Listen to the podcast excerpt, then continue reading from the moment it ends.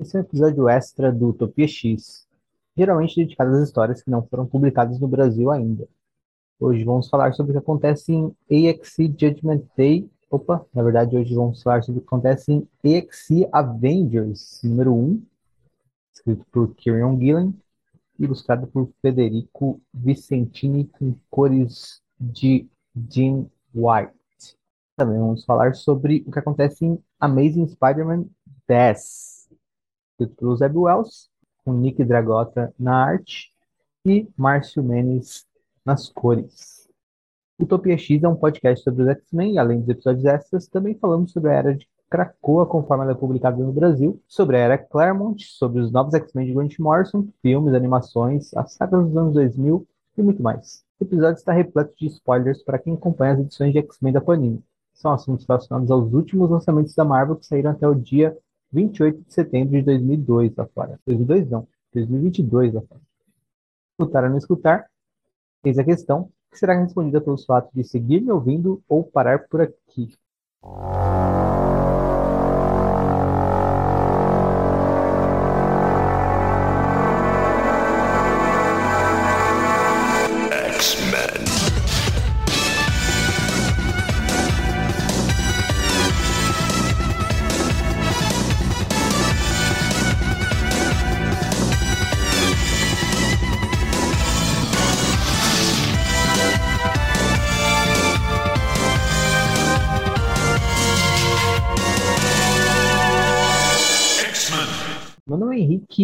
Hoje eu venho falar com vocês sobre mais julgamentos do Celestial, que sim, continua julgando as pessoas. A gente vai falar primeiro sobre ele julgando o Peter Parker e depois a gente vai falar sobre ele julgando o Tony Stark. Na edição de Vingadores do evento, né? Na edição One Shot de Vingadores, né? EXI Vingadores 1, vai ter uma para cada uma das equipes, vai ter EXI Vinga, eh, Eternos 1 e vai ter X-Men 1 também. E na edição de hoje de Vingadores, a gente vai ver um pouco da cena que segue o que a gente falou sobre na última edição do evento, que é os, a equipe né, de Vingadores Eternos e X-Men que estão ali dentro, que está ali dentro do Celestial, tentando estragar ele por dentro, né?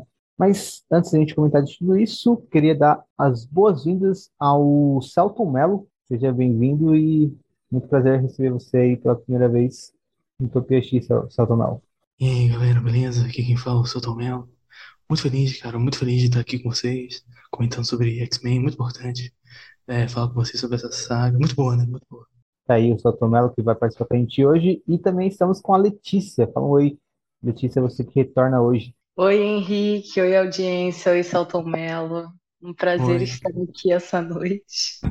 Bom, vamos começar então dando um passo para trás primeiro, porque antes da gente falar das edições que são o tópico do episódio, como a Letícia não participou do último episódio, eu queria saber, Letícia, você curtiu a edição 5 do evento? Ai, Henrique, olha só.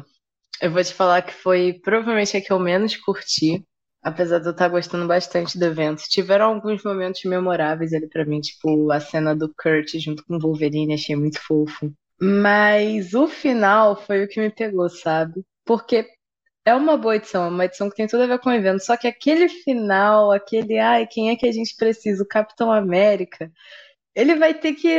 O Kieran vai ter que trabalhar pra fazer eu aceitar isso, sabe? Tipo, quem é que a gente precisa trazer pra salvar todo mundo? Capitão América, sei lá. Me pegou um pouco, sabe? Não gostei muito.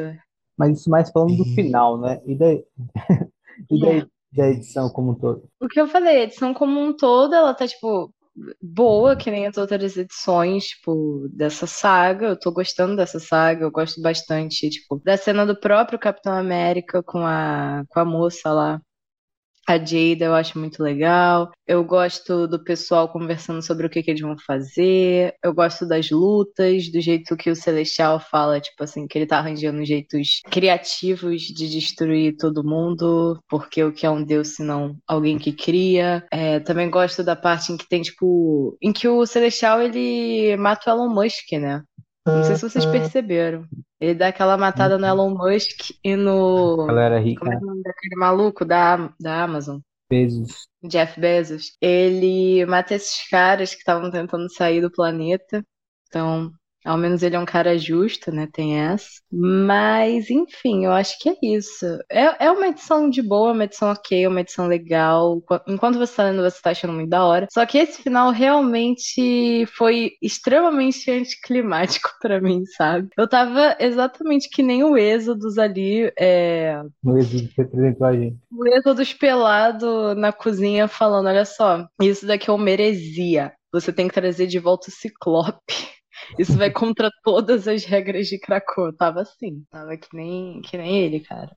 Tá indo contra todas as Inclusive, esse evento foi desenhado muitos, muitos, muitos meses atrás, porque eu lembro que o. Como é que é o nome? Que o Valério tinha postado essa, esse desenho do Êxodo Pelado na cozinha há um tempo atrás. Mas enfim, é isso que eu achei. Eu achei legal, achei de boa, mas esse final realmente foi extremamente anticlimático para mim, porque os outros finais eu achei muito bons, sabe? Eu sempre ficava, meu Deus, eu mal posso esperar o que, que vai vir aí, empolgado. Agora eu tô, meu Deus, eu mal posso esperar o que vai vir aí, só que, tipo, preocupado, sabe? Com, com esse retorno do capitão. Seria muito incrível se o capitão só levantasse e morresse. Eu acho que seria um, um puta, tipo, anticlímax muito foda. Mas eu acho que não é isso que vai acontecer, mas enfim. É, é isso, assim. É, a gente, Achei meio a gente até tem indicação de que não de que o Capitão realmente vai entrar em ação, pelo que a gente viu na edição de, de Vingadores hoje, o Tony Stark mencionando, né, que ele tá ali trabalhando. Pois é. Eu também não Ah, participei do último episódio e eu concordo com a Letícia nas colocações dela. Bom, para quem não tá entendendo, Melo. a gente recentemente descobriu o talento secreto do Bruno Mael, que é o de imitar o Selton Mello. Então, esse não é o Selton Mello, na verdade, gente, vocês foram enganados, é o Bruno Mael. Caralho, obrigado, porque eu, eu tava achando, tipo, até quando o Rick vai me liberar, assim, porque eu não quero só começar a falar eu fosse uma Não, eu acho que deveria ter durado um pouco mais o Celton Mello. Tempo ainda. Eu tinha que perguntar pra ele o que, que ele achou da edição do Tony Stark. É que é, que é muito difícil aqui. No momento que a Letícia foi falar e eu fui chamar o falando, que eu comecei a rir descontroladamente. Tipo assim, velho. Seu Tom Mello chamando Henrique pelo nome. Ô, Henrique, Henrique. Tipo assim, mano. É muito difícil. Aliás, antes de, antes de a gente ir para as duas edições, tem uma coisa que eu acho, eu ponderei sobre, né, no último episódio eu comentei um pouco sobre, que para mim ah, não foi um- uma coisa que pegou, mas eu percebi que para alguns leitores isso pode ter sido um problema e pode até vir a ser um problema maior ainda, a depender do desfecho, né? Porque no final do último episódio eu falei que eu gostei que, apesar de ter a figura do Celestial como grande vilão da história, o confronto Vingadores, quer dizer, o confronto Mutantes contra Eternos foi desenvolvido e teve um final, né? Que é a luta final ali do Magneto contra o Uranus. Então, eu, eu me dei por satisfeito com isso. Só que eu levantei a possibilidade de que, ah, a depender de como o evento conclua, pode ser decepcionante, porque é uma coisa tão grande, né? Que a gente não sabe como pode ser que o Guilherme vai concluir isso de maneira satisfatória. É uma incógnita mesmo. É mais fácil a gente imaginar um cenário onde o final vai ser insatisfatório do que satisfatório, aqui, ah, olhando para a história como ela está agora, sabe? Alguma coisa no sentido de um grande Deus ex machina acontecendo, coisa do tipo. E eu acho que para algumas pessoas vai ser um lance de tipo, olha, se, se a saga fosse só a, a disputa, a guerra, Eternos contra ah, X-Men, Eternos contra Mutantes, e concluísse na batalha final do Magneto contra Uranus, e fosse só isso, não tivesse coisa do Celestial, seria mais interessante do que a saga como está sendo com o Celestial. E eu queria saber o que vocês acham disso. Vocês acham que o, vocês se decepcionaram um pouco na questão do confronto Eternos contra Mutantes? Porque esse ponto da saga já se encerrou, né? Mas a questão do Celestial, por mais que em algumas capas já ficasse sugerido, né, que isso ah, aconteceria, a questão do Celestial é meio que um- uma surpresa, digamos assim. Foi uma saga que foi vendida como um confronto entre eh, Eternos e Mutantes. Ah, O que que vocês acham quanto a isso? Vocês acham que vocês ficaram um pouco decepcionados no sentido de vocês não queriam que tivesse Celestial? Vocês gostaram do Celestial, do dinamismo que ele trouxe? Como que vocês se sentem em relação a isso? Eu gostei de Celestial. Eu, mas é porque eu acho bobo essas sagas que é tipo, ai, grupo de herói com grupo de herói brigando, sabe? Eu acho meio nada a ver, assim. É, apesar dos, como é que é o nome? Apesar dos Eternos não serem bem tão heróis assim, eles são meio, né, aquela coisa. Mas se fosse eles brigando assim, Vingadores vs X-Men vs Eternos, eu teria achado uma merda inacreditável. Eu acho que é muito mais legal quando você junta eles pra irem contra um inimigo em comum. Eu achei da hora essa ideia do Celestial. Eu gostei. É um bom ponto, né? Porque ah, acho que tem perfis de leitores, né? Acho que tem leitores que se atraem por uma coisa mais simples, às vezes, né? De pensar, não, eu queria só ver realmente uma lutinha entre duas equipes. Tipo, eu imagino que deve ter leitores que gostam de Vingadores vs X-Men, por exemplo. Mas eu, eu, eu, eu, eu me alinho com o que você disse nesse caso. Disse que eu também acho que eu gostei mais com a Presença Celestial, porque eu acho que traz uma, uma dinâmica para a história assim, diferente do que a gente já viu e ah, sai um pouco da coisa mais padrão de só duas equipes se enfrentando. Mas e você, Bruno, o que você achou?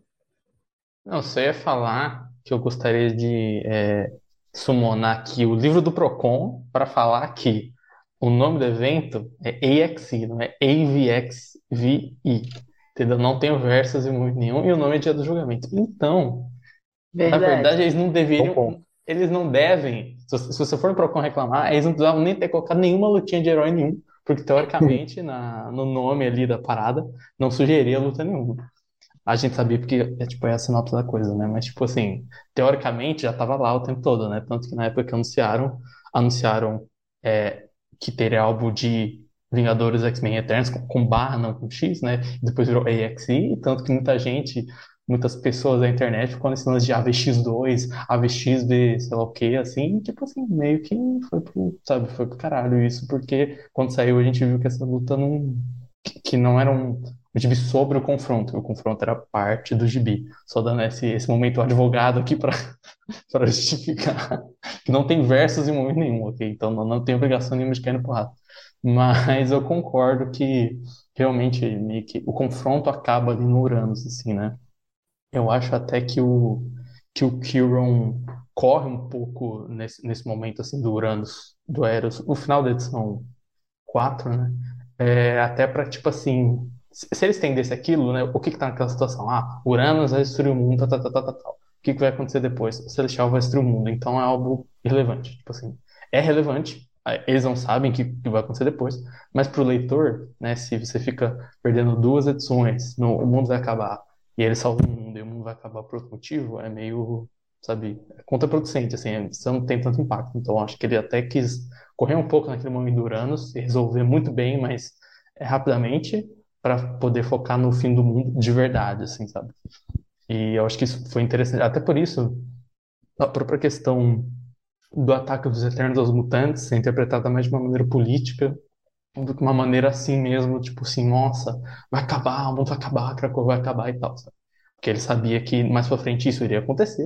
E se ele ficasse muito tipo, o mundo vai acabar da edição um como o mundo fosse acabar de verdade, não ia ter esse impacto. Então acho que ele soube dar o foco certo, tipo, ok, esse momento da porrada eu vou ficar na porrada, esse momento dessa parte do julgamento e do celestial eu vou focar nisso, esse momento do mundo acabou, vai acabar, eu vou ficar nisso, assim, para não ficar nada muito, tipo assim, ah, o mundo acabou, mas eles estão brigando entre si, você fica tipo, puta, mas a gente já viu a porrada lá. Ou é, não tem, por exemplo, apesar de não estar no nome, é legal e parte da proposta é esse confronto de Eternos X-Men, então tem que ter isso, ele soube colocar, não ficou faltando, então. Então acho que tem esse equilíbrio dessas três dessas três fases ou momentos assim da saga, que eu acho que ele soube fazer bem de um jeito que não uma não anula a outra e uma mais ajuda a outra, assim. Sabe? Em nenhum momento você cansa ou você vira o olho e fala, ah, de novo isso acontecendo. Tanto que pra mim, o momento que eu fiz isso foi na edição 5 do Capitão América, que eu fiquei tipo assim, pô, mas ele morreu nessa edição. Como que o gancho pode ser ele voltar nessa edição? Assim, achei meio assim. E foi o único momento que eu senti isso. Que eu, eu até concordo com a Letícia, assim, que tipo, os sinais eram muito acertados e isso eu não, não foi tão acertado, que nisso, e eu também acho isso de tipo, você não pode ficar apertando a mesma tecla várias vezes, assim, acho que o único momento onde ele apertou a mesma tecla muitas vezes. Acho que no resto ele soube é, tocar o negócio, assim, ao ponto que a gente não fica nessa, assim, tipo, lógico, acho que pode ter gente que pode ter faltado mais porrada, pode- acho que pode ter faltado mais porrada, mas é, como o centro da coisa não era necessariamente a porrada, né, não era necessariamente o confronto Eternos X-Men, é, as pessoas podem achar isso, mas tipo assim, a história não é unicamente sobre aquilo, né? Então é algo mais com a, a proposta da história do que eu acho que o, o jeito que ela foi contada, sabe? Porque eu acho que não, em termos de estrutura, assim, não teria muito onde colocar mais essa porradaria entre eles sem inchar a coisa, assim, sabe?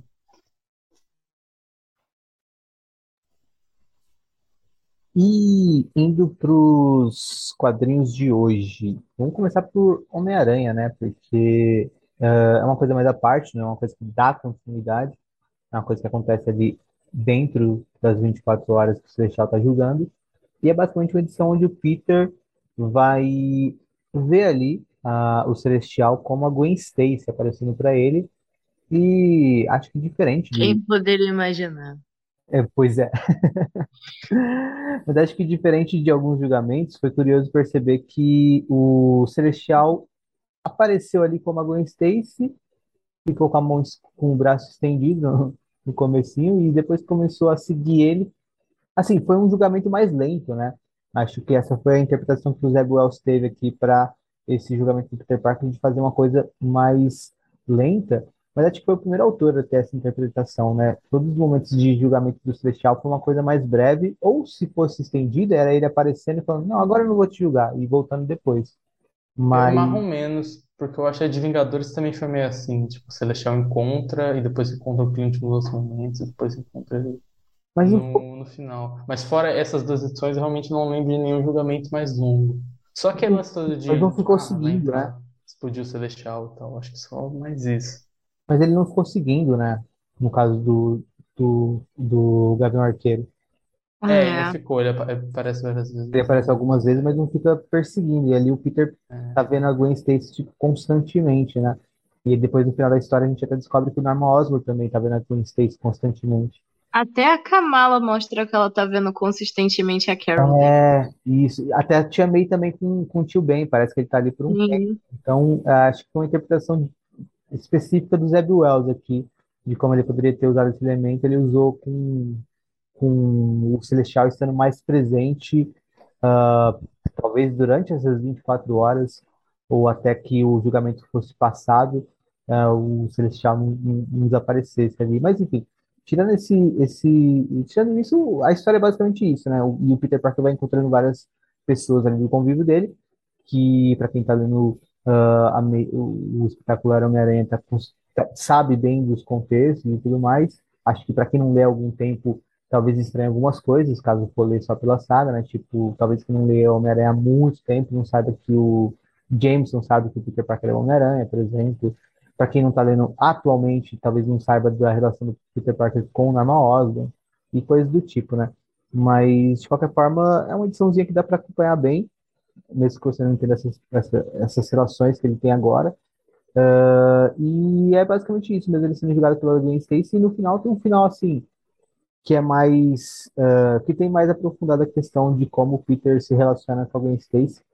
E, enfim, ah, é um momento bonito e tudo mais, só que ao mesmo tempo pode ser talvez repetitivo porque a Gwen Stacy de novo, né? Acho que a gente já viu alguns É momentos. muito repetitivo pra mim, cara. Eu não aguento mais. Olha que eu nem sou leitora de Homem-Aranha, mas meu Deus. Talvez Deixa essa mulher um problema maior, né, cara?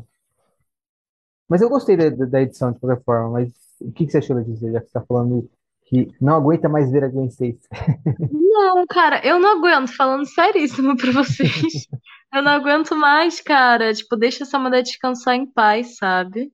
Pra mim já deu de história de Gwen Stacy. Então, quando apareceu isso, eu fiquei. É óbvio que ia ser ela. Eu não sei outra pessoa que poderia ser, entendeu? Porque. Ah, o Peter Parker sendo julgado. Então, óbvio que ele vai ser julgado pela Gwen, sabe? Não tem, tipo, muito como fugir disso. Então, eu não culpo o meu mano Zebulous por ter usado a Gwen Stacy, porque, tipo, qualquer um usaria, sabe?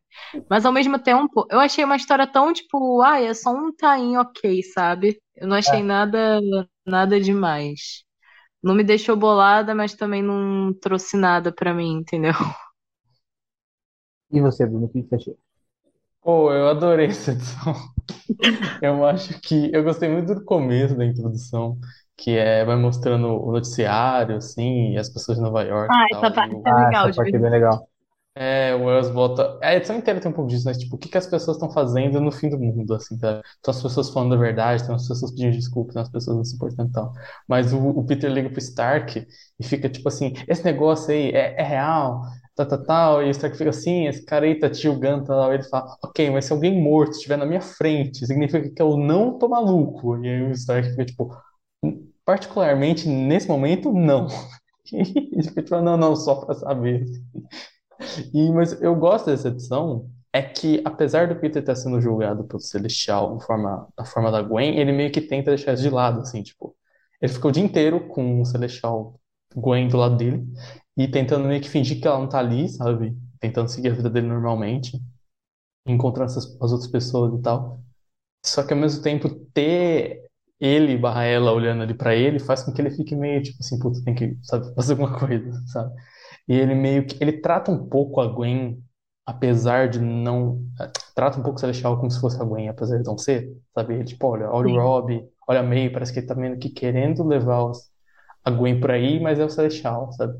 E aí acho que inconscientemente ele tá meio que influenciando o julgamento dele, tipo assim, ah, o mundo vai acabar, o que ele tá fazendo? Ele tá vendo como tá o amigo dele, vendo como tá a May, tipo, sabe? Não tá necessariamente pedindo desculpa a todo mundo ou nada, ele só tá, tipo, se importando com as pessoas, assim. É, a cena do Norman é muito boa, que o Norman fica pedindo desculpa loucamente pra ele por tudo, assim. O É, Jameson, é, né? ah, pô. Não, não, vou falar. Não, o, o Jameson, você quis, você quis dizer que ele. É o James. Ah, o- eu, eu confundi. É, isso. Eu tava com, com o na cabeça. Do Jameson, do Jameson pedindo desculpa repetidas vezes, assim. A cena do Miles me lembrou muito a cena do Miles no evento também, né? Que o Celestial aparece como Peter e dá um joinha. E essa interação deles também, tipo, é mais longa, né? Tem uma conversa. Mas também é super, tipo, sabe? Ah, tô orgulhoso de você, viu? E aí o Miles fica tipo, ah, ah, obri- obrigado, sabe? Tipo, é uma cena bem fofinha, assim. E eu gosto disso, assim, do fato que, tipo, é o julgamento, mas não é ah, o Celestial Gwen andando falando assim, ah, olha, olha só o que você fez, olha só como essa vida é uma merda, tal, tal, tal, tal, tal. Ou não é inteira, tipo, 24 páginas de uma história da Gwen voltando e o Peter ficando. Não, tipo, ele tá tentando não lidar com aquilo, tá ligado? Só que mais e mais ele meio que. Ele não. Inconscientemente trata como se fosse a Gwen mesmo, tanto que a cena que aparece o Norman ele fica maluco, assim, tipo, caralho, porque ele não quer que a, que a Gwen veja ele, entre aspas, assim. É, e aí, realmente, no final, eu, eu fico meio assim porque eu gosto do julgamento dele final e tal. Eu gosto da ideia do Celestial meio que recompensar ele, só que, tipo, ele, ele- é que ele não, ele traz a Gwen, mas a Gwen só dá um tchau. E eu fico meio assim, tipo, a impressão que dá é assim, o Wells não querer contar uma história inteira sobre o Celestial trazer a Gwen de volta rapidinho, ou uma história sobre o Celestial usando a forma da Gwen pra julgar ele e tal, que seriam duas coisas bem clichê. Mas ao mesmo tempo eu falo, puta, a gente vai fazer essa capa, isso vai ser isso lixo, vai ficar todo mundo falando. Se eu não botar a Gwen de verdade, será que eu vou ficar puto comigo? E mal sabe os rebeldes que vão ficar puto com ele com qualquer coisa. Ele podia botar um abacate aí que um desceu Pois é. Então, tipo assim, não tem pra onde escapar, tá ligado? Mas eu acho que, tipo assim, na medida do possível funcionou, assim, sabe? Não é uma grande cena, não é um grande momento de, tipo assim, nossa, 10 páginas da Gwen e do Peter ali, mas é uma cena mais, tipo. É- Eles meio que nem sabem o que falar um pro outro, né? Tipo, eles só ficam se encarando e chorando, e aí ela fala um pouco quando ele vai embora, assim, sabe? Eu achei que, que foi legal. E o final do Norman. Ah, o final É. do Norman é bom. O final O do final do Norman Norman é é bom, e eu fiquei pensando, tipo. É, o- eu não entendi se o Norman realmente estava vendo a Gwen ou não. Só depois que eu fui me ligar, porque eu fiquei pensando, será que ele tá vendo a Gwen fora do Celestial? Tipo assim, fora do evento ou não? Só que depois que eu vi que ele falou, tipo, ah, ele tava vendo com ela, ela era real, tal, tal, tal. Dá a entender que ele também tava vendo ela Sim, só depois ele também viu. Eu Porque acho que ele tá não com- viu ela como Peter, mas, tipo, como ele ouviu o Peter falar Gwen, então ele assume que, tipo, ah, ele também É. viu. É, ele fala, tipo, ela, ela era real, né? Então dá a entender É. que ele via também. É, é que eu fiquei confuso porque no final aparecia ela com os dois olhos vermelhos. Eu falei, pô, mas é um amor só. Eu fiquei, tipo, será que é outra coisa isso aqui? Mas deve ser, deve ser isso mesmo, depois que eu saquei que era isso. E tem a arte do Nick Dragota, eu gosto muito do Nick Dragota. E a arte dele tá muito boa, ele fez East of West, acho que um pedacinho de Fundação Futuro também. Tem gente reclamando da arte dele também. Tem muita gente Oh, reclamando. da- Eu vi a galera reclamando da arte dele. Quando o Homem-Aranha é meio chatão lá fora, né? Não, É, especialmente agora, mas o que eu, o que eu acho pior é que, tipo assim, todo mundo fica, nossa, mas ele era tão legal em Rage. Sim, gente, ele continua o mesmo artista. A diferença é que quando você não é autoral, a única visão que você tem sobre aquele mundo é aquele cara. Então, os personagens de West são criados pelo Nick Dragota. A primeira e a última vez que você vê é ele. Quadrinho não, quadrinho tem mil versões. Então, o Nick Dragota não está desenhando o personagem que está criando, está vendo pela primeira vez. Ele está desenhando um personagem que já existe. E aí você fica com essa cabeça da versão que já existe do personagem. Por isso que eu acho que GB mainstream, mesmo quem lê indie fica mais chato com esse lance de arte, porque tipo, os personagens têm mil versões, são desenhados faz 80 anos, e está sendo desenhado por Dragota uma vez, sabe, em 80 não, 60 anos, sabe? E não um autoral que tipo, você conheceu, sabe? A pessoa que sei lá, Walking Dead, ela não viu, ah, não, não, porque o, o Rick do David Fincher era melhor. Não, tá ligado? Ela só leu aquele artista do início ao fim, sabe? Fora essa especial, capa, etc. Mas eu acho que tem um pouco disso mais por essa questão de, tipo, quando você tá desenhando gibizinho de hominho, você é, tipo, um entre um milhão e não é, tipo, a sua obra e, tipo... Eu achei a arte dele pior que a arte dele normalmente. Eu até gostei de ver as cores do, do Márcio Mendes nele. Acho que é assim que pronuncia, né? É, as cores da, com a arte do Márcio Mendes nele. Eu acho que, inclusive, as cores em C-Run sabem é, amarrar muito bem diferentes artistas, assim, então. Só que eu acho que é isso, né? Tipo, juntou o desgosto pelo pessoal.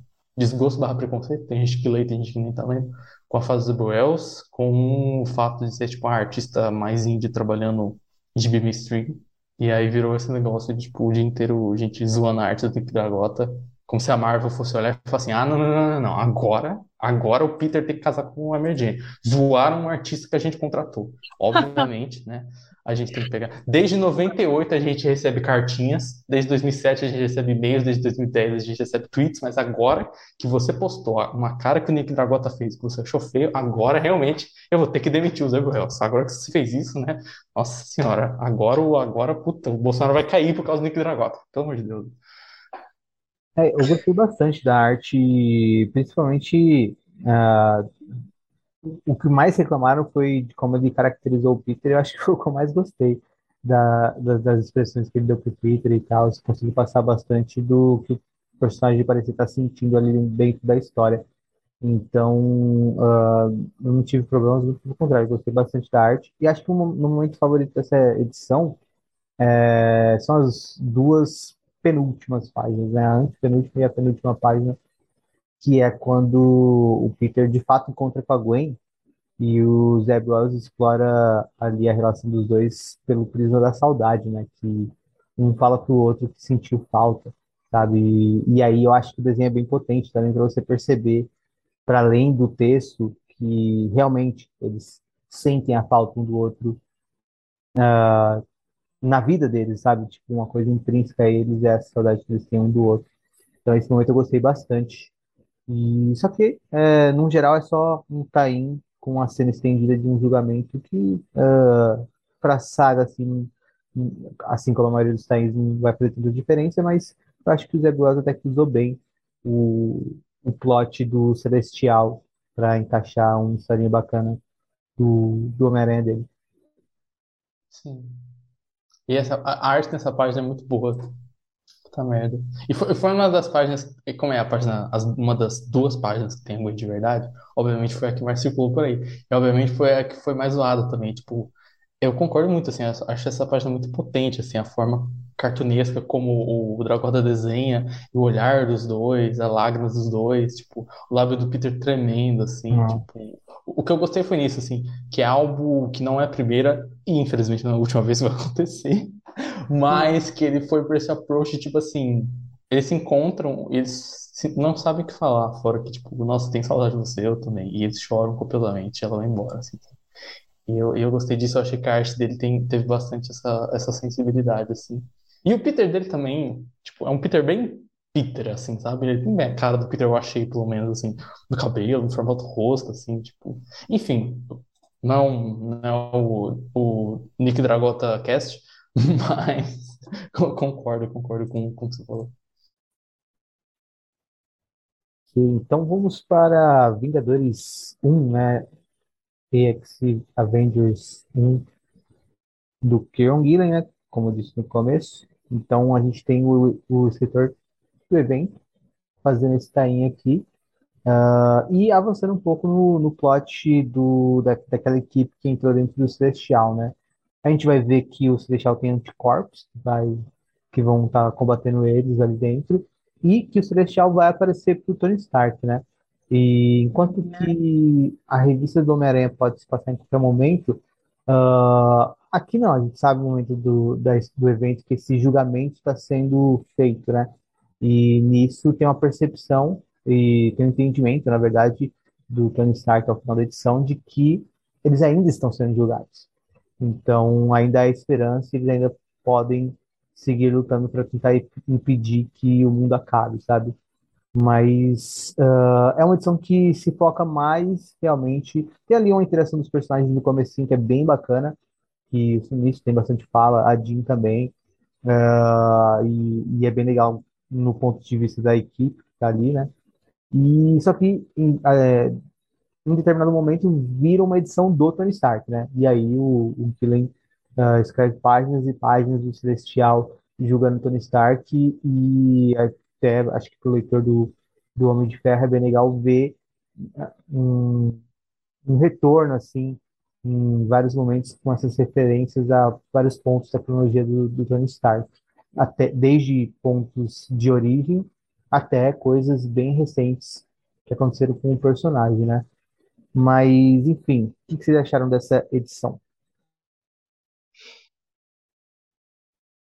Cara, eu gostei dessa edição. Eu não sou leitora do Tony Stark nem nada do tipo, mas, cara, eu, eu realmente gostei. Eu acho que, que nem a gente tava falando que o Kieran Gillen, no, quando ele tá escrevendo pro evento, ele consegue captar bastante a essência dos personagens assim, com poucas páginas, com poucas falas, etc. Eu acho que ele fez isso muito bem com Tony Stark, assim, se você nunca leu nada que tem no Tony Stark, você vai entender, tipo, completamente o personagem, sabe? Às vezes é um pouco, tipo, muito. Não é demonstrativa a palavra. É, tipo, muito explícito o- os negócios, os anticorpos, assim, né, do Celestial, falando pra ele na cara dele quais são os problemas dele. Às vezes é um pouco explícito demais. Mas fora isso, eu achei, tipo, muito da hora, sabe? Eu gosto que mostra, tipo, ai, você faz essas máquinas e tal pra se proteger. Todas aquelas coisas, né, que eles vão falando. Aí mostra é, o... ele voltando lá no. Quando os pais dele morreram, eu achei essa parte muito da hora também. E aí ele fala todo esse lance de, tipo. é, A relação do Tony Stark com as máquinas é o que mais é abordado, né? E o lance dele ter criado o Celestial, e ele fala lá, tipo, ah, é a última grande armadura que você criou e agora você tá dentro dela e tal. Muito legal, muito da hora, eu gostei. E eu amei a arte dessa edição. Amei a arte. uma, teve uma investigação freudiana aqui, né? Ele fez, cara. Inclusive a minha abertura, antes de eu ser surpreendida com a presença do Celton Mello, a minha frase de abertura ia ser que eu descobri agora que eu sou o tipo do Tony Stark. Ah, é verdade, ele fala em determinado ponto, né? Ele Ah, fala pra verdade. Jean, né? Ele fala pra Jean e ele fala depois. ah, em ah, outro... depois quando aparece a Patsy Walker. É, Eu gostei, eu gostei bastante desse, desse julgamento, porque o, o, Kieran soube pegar bastante.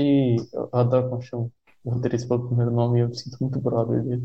É, o Gillen conseguiu pegar bastante, tipo, uns momentos específicos da cronologia do Stark, assim, tipo, obviamente ele vai pegar o Yinsen lá, que morreu na caverna, o lance da armadura, tudo, vai pegar os pais e tal, mas ele pega o lance da morte do Capitão América, ele pega aquele confronto do, do Homem de Ferro com o Thor no Straczynski, que é muito bom também. uhum. É, acho que o próprio fato dele, é, quando ele coloca Pets, ele também coloca o Rhodes citando o run dele, o run do, do Christopher Cantwell, eu achei doido que, tipo, eu acho que esse é o primeiro gibi, não escrito pelo Cantwell, que cita o run do Cantwell.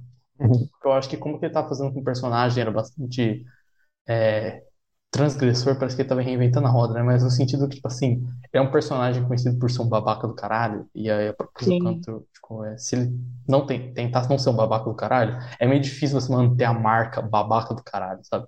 Então, todas as revistas ele era um Stark babaca, inclusive Gala, X-Men e tal, e no Cantwell ele tava, tipo, fazendo terapia com a, com a Pets e, e etc, sabe? E era um gibi bem isolado, assim, das coisas.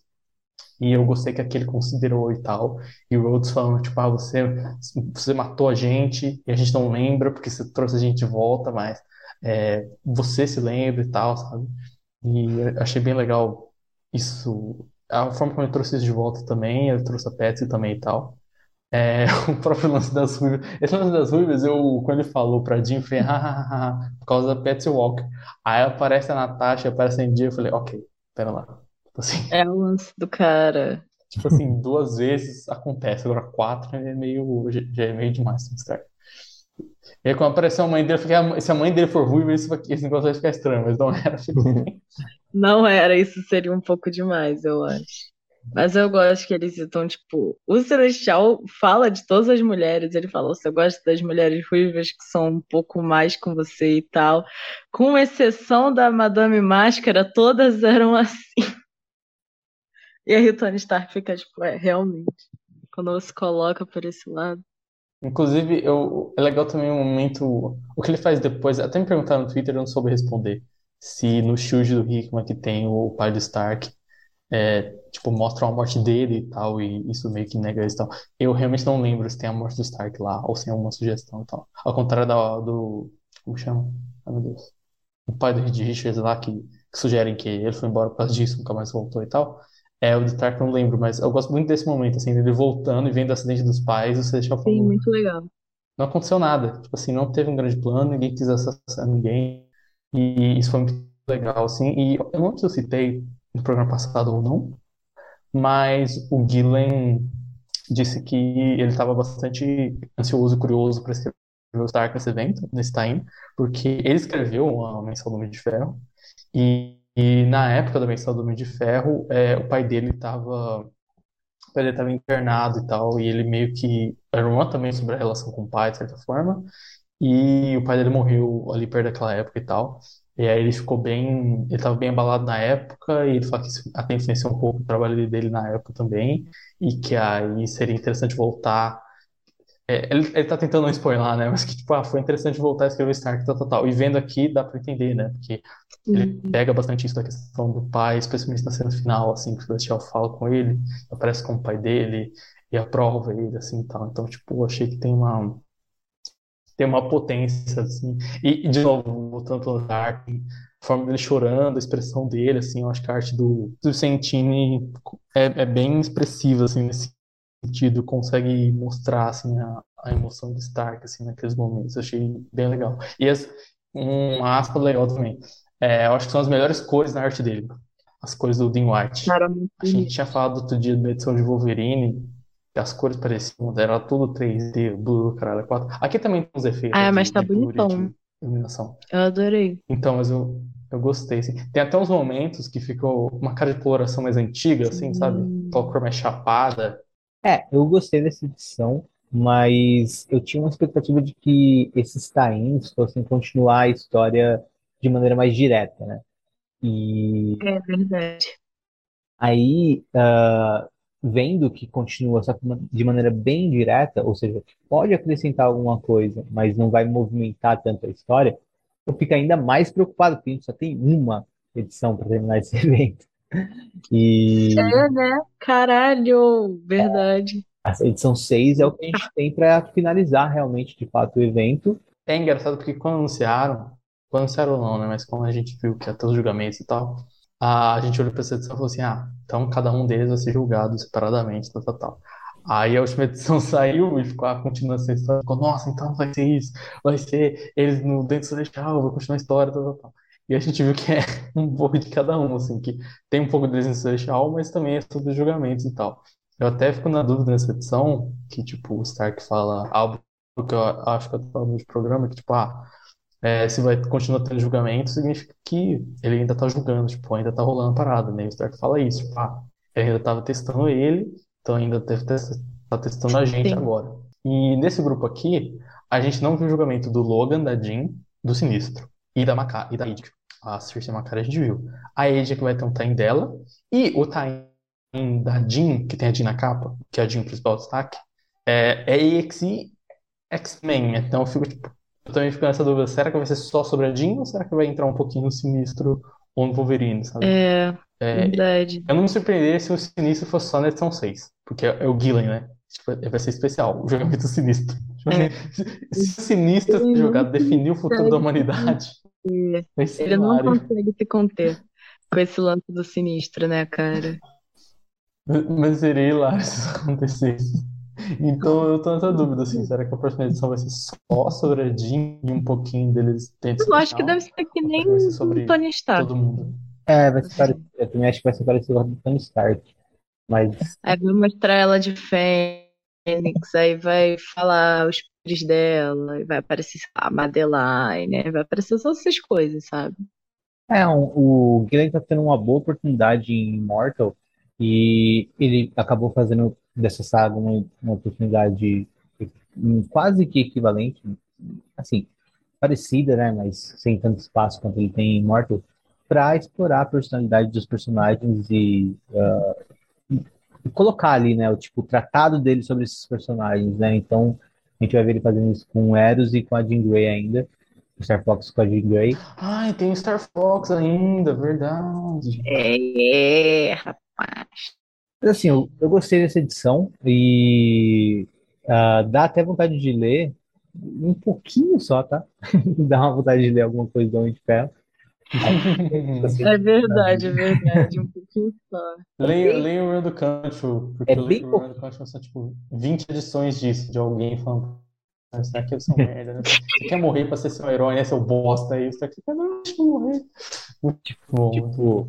eu não li nem Demônio da Garrafa, que é a única coisa de Tony Stark que todo mundo leu, né? Mas enfim, o, eu acho também que é, que é legal no, no papo que eles têm ali antes de entrar no Celestial, a gente vê que o Gillen fez questão de ah, fazer um comentário metalinguístico ali, né? Porque eh, a gente, e muita gente falou, né? Tipo, nossa, o que os Vingadores estão fazendo aí? Tem um papo muito de tipo, o Tony Stark, é, só tem eu de Vingador aqui, né? Aí o Wolverine fala, não, já fui.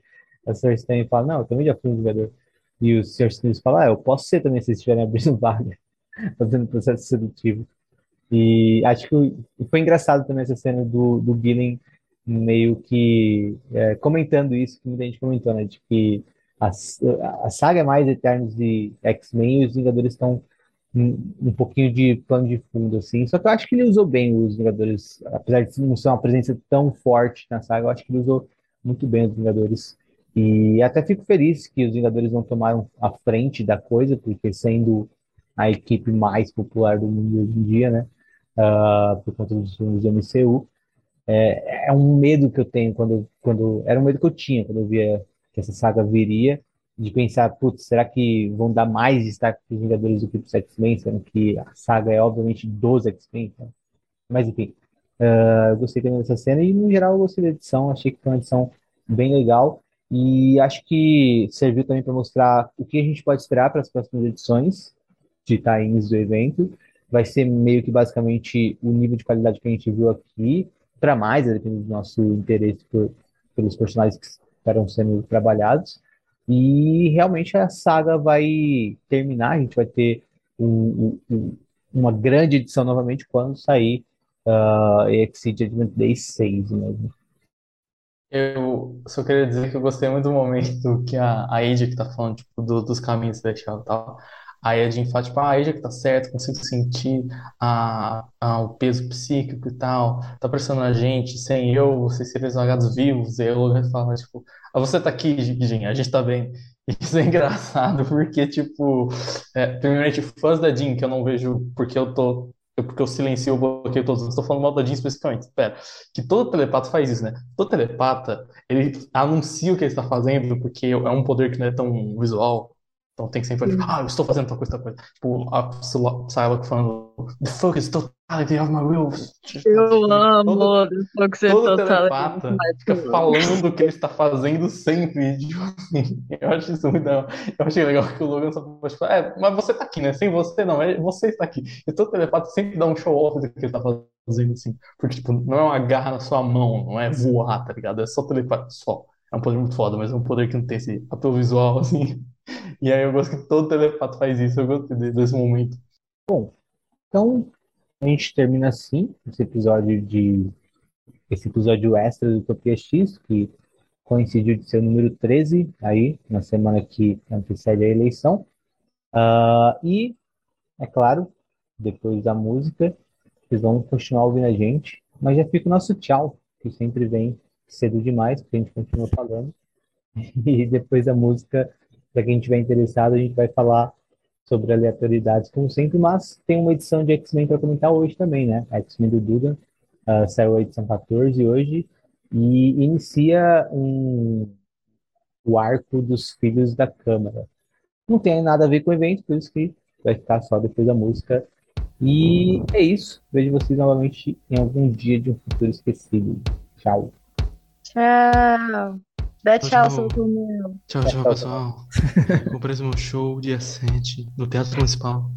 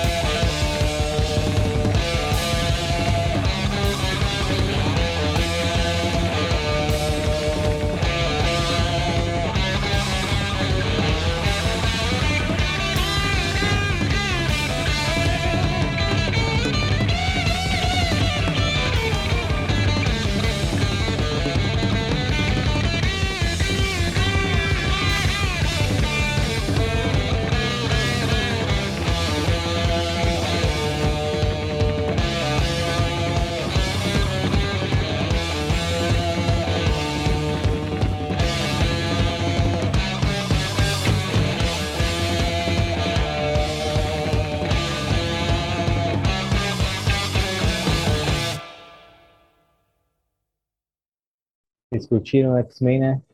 Eu, eu ia tentar lembrar o nome de vários teatros, várias datas, eu não consigo lembrar o nome de um teatro famoso. Eu ia fazer. Sempre, sempre quando eu faço uma piada muito, muito ruim, que eu gosto de terminar falando dia 7 no Comediante, dia 8 no Clube da Minhoca. Aí eu não lembro de nenhum teatro. Não sou Tom Mello. Aliás, eu falei errado, não é edição 14, é edição 15, né, do X-Men. Isso. É, a gente gostou. Jerry Dugan Surpresa. passou o nosso julgamento celestial. Exato. Quem diria? Jerry Dugan. Cara, antes Eu de, gostei do Ford dele. antes de elogiar o Dugan, vale falar do... Que é a estreia do Caçar na, na revista dos X-Men, né? Ele que era Lindo. X-Force. Ele é sempre bom. Muito Então, bom. E eu digo mais, ele é ainda melhor, com uma história que faz, faça algum sentido, sabe? Porque em, em X-Force, até mesmo X-Lives que ele fez, que é também maravilhoso, assim, visualmente. Ah, acho que essa foi a edição que eu mais curti a arte dele, porque parecia que estava vendo uma arte fantástica, só que com um propósito maior do que ah, ele costumava ser utilizado na arte, ele costumava ser utilizado ali em X-Force. Então, eu acho que tomara que todo esse arco dos Filhos da Câmara seja inteiramente desenhado por ele. Eu acho que vai ficar bem bacana se for o caso. Sim. Sim, ele, ele já devia estar com trauma de desenhar planta, né? Eu acho que quando o Dugan passou a cena inicial, falar, ah, o Ford tá uma floresta, o, o Caçar ficou, não, pelo amor de Deus, não. Planta de novo, não, não, não. Pô, mas ele tá craque planta, hein? Mas, mas não, não teve planta de vilão nessa nessa edição, graças a Deus. Nossa, eu, eu- e falando do roteiro do Dugan, foi- achei espetacular a, a- o, o lance de mostrar uma coisa pra gente, parecer que a gente está andando por esse, por esse ponto, e aí a gente vê que, não, peraí, é uma camada para além disso. Porque mostra primeiro eles indo ali, né? E a gente pensando, ah, então é essa arma gigante que vai dar jeito nos filhos da Câmara, ele vai jogar eles no buraco negro. Não, isso era só a coisa que os filhos da Câmara acreditariam, né? A gente vê eles ali destruindo e conquistando, ah, através da força bruta, todos os cantos inimagina- imagináveis do universo 66, né? Eles chegam até a, a, a Asgard, né? E matam todos os deuses asgardianos e tudo mais. E aí depois a gente entende que isso é o que eles acreditaram que aconteceram, que aconteceu na realidade que o Ford construiu ali naquela bolha que ele fez ao redor da câmara. E achei, achei muito bom isso, fiquei surpreso quando eu vi. E vocês curtiram também? Sim, eu, eu, também curti essa, essa ideia toda de, tipo, dessa repetição do começo do meio de bi, de contar, parece que vai ser isso, mas na verdade é aquilo, assim. E ela tem até, tem, tem essa questão dessa repetição interna, né, de- dessa né, do Ford cortando, mostrando o Ciclope e tal, e desse meio que loop, assim. Também remete à edição 5, que é a primeira edição dos Filhos da Câmara, quer dizer, é a primeira edição focada nos Filhos da Câmara, né, porque aparece um pouquinho na primeira edição. É a primeira edição de 2019 que tem todo um lance que, tipo, eles basicamente, a Aurora, o Wolverine, acho que a armadura, meio que distraem é, as defesas ali em volta do, de onde precisa da câmera estão, da câmera, basicamente, pro, pro Synchro, o Darwin e a Laurinha Wolverina entrarem dentro e tal. Isso também acontece aqui, né? Isso fazia exatamente a mesma coisa, só que pro, pro Forge entrar. E, é, assim, dando todo o crédito ao Dugan, porque é aquilo, né? É, uma ideia boa, um argumento bom, uma, uma vibe boa ali, não garante uma história boa, É, né? Senão, X-Devs teria sido foda, porque é claramente um, o plot do Hickman que ele deu pro Percy e saiu aí. Então, por mais que eu olhe essa história e fale, caralho, isso é muito Hickman, é, o Dugan soube escrever. E ele soube fazer do jeito dele e fazer do jeito que funciona, é como ele fez em Planet Size, por exemplo. Apesar de Planet Size ser tipo assim, né, é muito mais Hickman que isso, mas é, eu acho que é de propósito. Aqui eu achei que ele soube pegar bastante essa vibe, assim, é, tanto nessa questão de remeter à quinta edição, essa questão do- da repetição das cenas, que é algo muito Hickman também. E eu gostei da, da maneira como ele fez, assim, de dar uma virada também, de pegar o que a gente tá esperando, que, tipo, ah, os filhos da câmera vão sair, ou eles vão entrar lá de Pois novo. é. Na verdade, botar eles saindo pra contestação, então eu achei que foi bem. Foi bem pensado, porque eu acho que esse plot é bem Hickman, mas eu também acho que foi muito bem executado pelo, pelo Dugan mesmo, assim. Sim, Quando começou essa revista, eu não tava entendendo porra nenhuma, porque eu achei que ela fazia parte do evento. Então eu fiquei, ué. Do nada que acontecendo no estúdio da câmera. Mas apesar dela estar tá saindo num momento nada a ver, que ela deveria ter saído depois, né, do evento acabar, eu achei ela muito boa, cara. Eu adorei, tipo, é, toda essa ideia do Forge fazer aquele negócio de contenção, sabe, para os filhos da câmera ficarem lá dentro, uma coisa é, meio que fizeram com Chernobyl, mas aí você mistura com aquele mundo louco lá do. Como é que é o nome daquele querido? Phantomex.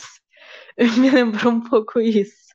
Aquele mundo de onde é ele vem e tal, e aí eles estão presos naquela realidade, eles acham que eles estão, tipo, dominando tudo, é muito foda. Eu adoro o Forge, então eu gosto muito do Forge estar, tipo assim, meu Deus, é protagonista. foda. Olha Isso o é cara, ele fez tudo. Porra, adorei. Eu amo quando eles estão falando com o Ford, ele tá explicando todas as coisas, assim. E aquela parte final em que você vê que ele tá, tipo, levando o Caliban lá pra dentro, porque o Caliban é, tipo, top mutantes que até agora não tinham aparecido, mas que tiveram, tipo assim, mortes lembráveis, tá ligado? Ele finalmente apareceu. E ele, tipo, porra, faz todo sentido ele levar ele lá pra dentro, né? Pra procurar o, o Darwin, mutante que tá preso lá. Porra, achei muito foda, achei muito da hora o, o disfarce dele, que é. Que com certeza vai dar alguma merda, porque ele fala, tipo, eu sinto que ela sente. Que você colocou um pouco do DNA da mística aí. Se isso parar na mão deles, fudeu, tu sabe, né? E ele nunca vai acontecer, tu pode ficar calma. Sim, do- tudo sob controle. Que a história é é outra coisa também que remete à história anterior, né? Porque na outra história, a do a 18 e 19, falam, tem isso também, que tipo, eles mandam o Darwin, a, a Laura e o. Eu nunca lembro o nome real do cinco, o Everett, lá pra dentro.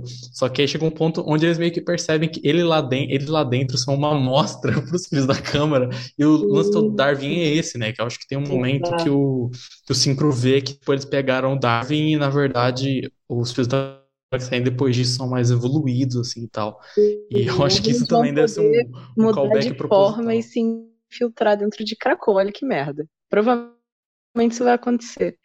Mas enfim, eu acho muito foda. E quando ele tá saindo assim com o Caliban falando, tipo, não, mas ninguém sabe que a gente tá aqui. E aí tem um filho da câmara olhando eles ali, coisa boa. Já fica aquele negócio de tipo, caraca, vai ser legal, uma história que eu quero ler, uma história do Jerry Duggan que eu quero ler. Olha que loucura. Frases que a gente acha que não vai falar, né? Mas já tô falando, gente. Gostei. Eu gostei bastante. Eu achei a primeira edição dele de X-Men muito chata. Já falei aqui que eu não gostei muito. Mas essa eu gostei bastante. Gostei bastante, cara, do, desse plot. Finalmente estão explorando as crianças, né? Finalmente explorando crianças que não são as crianças do Jason Aaron. Porque sempre tem plot de criança com o Jerry Duggan, né? Ele gosta. É, é, e agora são as crianças, né? As crianças do Mike Carey. Aliás, teve, teve uma coisa que eu gostei também, que toda edição do Duggan a gente comenta isso, né? Que tem uns personagens que, tipo, somem, que não existem tal, Sim. tal. Que edição, às vezes ela foca numa pessoa só, mas às vezes ela foca em algumas, e, tipo, como edição de grupo, às vezes ela é meio é, ineficiente, assim. Eu gostei que nessa edição, teve um momento no meio onde ele fala, tipo, ah, o Síncrono veio, ele não quer, tipo, é, tem meio que um trauma com isso, ele não quer se meter com isso agora. Que, tipo, porra, Jerry, que oportunidade do caralho que você desperdiçou, né? Era só botar ele nessa história e tal. Só que aí, quando acaba, eu falei, ah, é uma história do Forge, Sim. e aí fez mais sentido pra mim, e eu É. acho que, tipo assim, tá, beleza que o Alexander falou uma frase, mas, tipo, não é uma edição sobre ele e não é uma edição nem tanto sobre o grupo, é uma edição sobre o Forge. Então, eu acho que uma edição com foco, assim, dá mais espaço pra ele, é, pra ele é, não, tipo, tratar, não enfiar todo mundo e ter que escrever todo mundo, sabe? Ele consegue focar no Forge porque o leitor acaba de falar, ah, vai ser focar no Forge boa, sabe? Eu acho até teve uns momentos legais, assim, um momento que a, a Flama, a Firestar, perguntou sobre, tipo, não, pera lá, então quer dizer que o Synchro é, tipo, super velho? E aí a Eliana fica, tipo, é, as coisas ficam estranhas aqui e tal. E é legal, assim, essa, essa pequena interação. Apesar de não ser uma edição sobre o grupo, de novo, mas achei bem feito. E, e é isso aí, tipo, Team Forge, o Forge é foda e é legal ver ele tendo destaque também. Cara, e é, é uma edição de X-Men do Dugan, só que parece muito uma edição do, do X-Men do Hickman, né? Que é o maior elogio, né, de, de todos os tempos. Aliás, Essa frase, né, você fala isso. talvez seja a melhor edição do X-Men do Dugan, porque, beleza, teve edições épicas assim, mas muito mais no sentido da arte do que pela raça. E teve desfecho ali do, do- da primeira temporada, digamos assim, na 12, que foi muito foda também, mas eu acho que talvez essa tenha sido a melhor edição de X-Men do Dugan até aqui. E que muito porque vai de contramão com a proposta do título, inclusive. Ah, Porque, por exemplo, muitas das coisas que a gente apontou como defeito é até coerente, por exemplo, eh, principalmente a Letícia está elogiando tanto, porque várias coisas que a Letícia apontou no nosso episódio sobre X-Men do Dugan como defeitos para o X-Men do Dugan, ah, aqui é o contrário que tem, tá ligado? E tipo, ah, que Ele saco ver os, os X-Men com longe de Krakoa, com missões assim de tipo evitar salvamento, quer dizer, evitar destruição da Terra com ameaças super gigantescas de fora do planeta e tudo mais. Aqui já se aproxima de Krakoa, se aproxima da questão mutante, é uma missão envolvendo a mutandade, sabe? Tipo, então parece que deixa a história mais viva e faz mais sentido para quem está acompanhando a Era de Krakoa do que eles lá no Game World ou no ou lutando contra o Alto Evolu- Evolucionário, sabe? Acho que faz mais sentido, acho que por isso que essa edição é muito mais atraente do que todas as outras que vieram antes dela. Eu acho, a minha pre- preocupação maior é até a questão do tom, assim, né? Porque o X-Men do Dugan era sempre meio, tipo, algo É, eles estavam sempre bem-humorados e interagindo, e, tipo, aparece, às vezes o que estava acontecendo parecia que não era relevante, era meio que uma piada e tal. E eu gosto de humor, eu gosto de outros gibis do Jordan que tem uma pegada assim, tipo Guardiões da Galáxia e tal. Mas assim, tudo tem seu tempo, sabe? E às vezes meio que irrita, fica um lance meio MCU, que parece que o que tá acontecendo não importa, sabe? Porque ninguém tá levando a sério. E o meu medo era esse, foi tipo, puta, Filhos da Câmera é um negócio que tem que ser levado a sério. É um negócio grande, é um negócio que é conceito, é um negócio que é assim, é market care, é rico. E eu achei que o Dugan soube tratar isso, sabe? Tipo, é, não só essa questão narrativa, mas também na questão do tom, e quando vai ter uma interação fofa, uma piada e tal, ela é bem localizada, sabe? Tipo assim, eu achei que ele soube muito bem equilibrar isso, assim. Você fica até assim, tipo, porra, Jerdão, então você quer dizer que você é capaz de fazer esse gibi? É isso? Depois de 15 você quer dizer que você é bom, sabe? E vários momentos desse X-Men tem isso. Fala, caramba, você sabe fazer esse negócio, né? Eu, eu sei que você sabe. Você tá mostrando essas edições que o, que o Henrique falou mesmo do final do arco, acho que mais lá com o Yuri, que o Synchro e tal, tipo, tinha vários bons momentos, mas eu sentia que muitas vezes solidificar em uma edição que conseguisse ter mais impacto mesmo, sabe? Ter mais substância, não ser só o gibizinho do mês. É, Essa foi a primeira realmente que eu senti com mais força, assim. Talvez edição 11 e 12, mas talvez tem que reler para fazer essa comparação mais claramente, assim. Mas eu acho que o tom também foi muito bem acertado, sabe? Uma história de Filhos da Câmara que tem o tom que uma história dos Filhos da Câmara tem que ter, sabe? Sim. Tipo, é uma puta ameaça, é um puta conceito. Então. Ah, e o Xavier levitando o objetinho. É, né? Diz que levita agora. Eu achei da hora, sinceramente. É, ele É. falando da. Como que chama? Ah, da ressurreição, só telepatia tá mais forte e tal. Sempre, sempre rola isso, né? Sempre, É. tipo, nessa era, o Xavier. Quer dizer, todos esses telepatas telecinéticos rolam isso, né? De ficar indo e vindo poder eles têm. Mas nessa era, assim, tem uns momentos onde o Xavier usa telepatia e alguém pergunta pro Jordan de White: Isso aqui, Jordan de White? Ele responde: Ah, sei lá, porra, você que se vira. Porque Às vezes o Jordan vai dando, tipo, ah, velho, sei lá, velho, foda-se.